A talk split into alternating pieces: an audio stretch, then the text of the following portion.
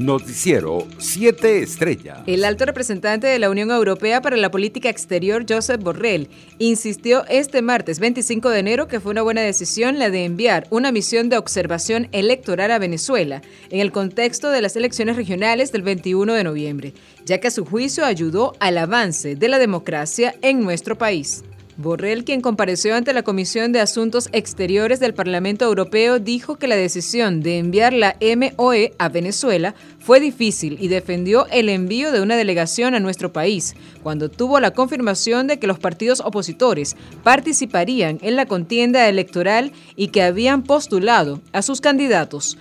Por su parte, el vicepresidente sectorial del Socialismo Social y Territorial, Mervin Maldonado, indicó que el gobierno de Venezuela prioriza la protección del pueblo venezolano pese a las medidas coercitivas unilaterales impuestas por Estados Unidos. Durante la presentación del tercer examen periódico universal en materia de derechos humanos de la ONU en Ginebra, Suiza, por su parte, familiares y abogados de los detenidos por el caso del fuerte Paramacay en 2017 denunciaron que fueron trasladados a la cárcel militar de Ramo Verde la madrugada del lunes 24 de enero con destino desconocido. Los detenidos están vinculados con la denominada Operación David, que fue liderada por el capitán de la Guardia Nacional Juan Caguaripano. Entre tanto, un migrante venezolano que viajó por más de cinco países de la región en busca de una mejor calidad de vida falleció la tarde del lunes en la frontera norte de Chile, convirtiéndose así en la segunda víctima mortal en esta zona del país suramericano, según lo informaron este martes las autoridades.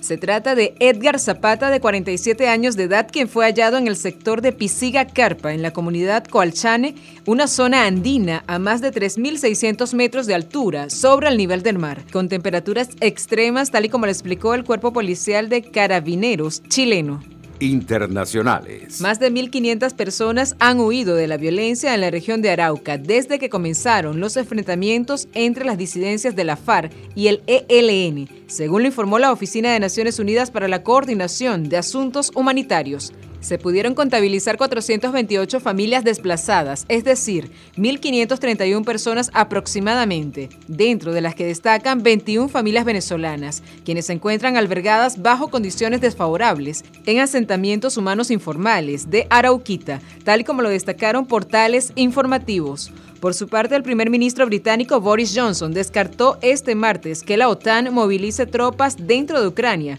para prevenir una invasión rusa debido a que Kiev no es miembro de la Organización Internacional de la Defensa. En una comparecencia en la Cámara de los Comunes, Johnson dijo que Rusia afronta sanciones sin precedentes de los aliados occidentales si decide invadir al país vecino, al tiempo que aseguró que las tensiones actuales pueden aún resolverse por vía diplomática. Mientras tanto, las empresas farmacéuticas Pfizer y Biotech anunciaron este martes el comienzo de una prueba clínica de una vacuna modificada contra la COVID-19 que podría proteger contra la variante Omicron del coronavirus. El comunicado de las firmas indica que se espera que los resultados iniciales del estudio, que incluirá a 1.420 voluntarios con edades entre 18 y 55 años, estén disponibles en la primera mitad de este año. Economía. La economía latinoamericana crecerá en 2022 un 2.4%, según el Fondo Monetario Internacional, que rebaja en seis décimas su estimación de octubre ante las menores expectativas de expansión en países como Brasil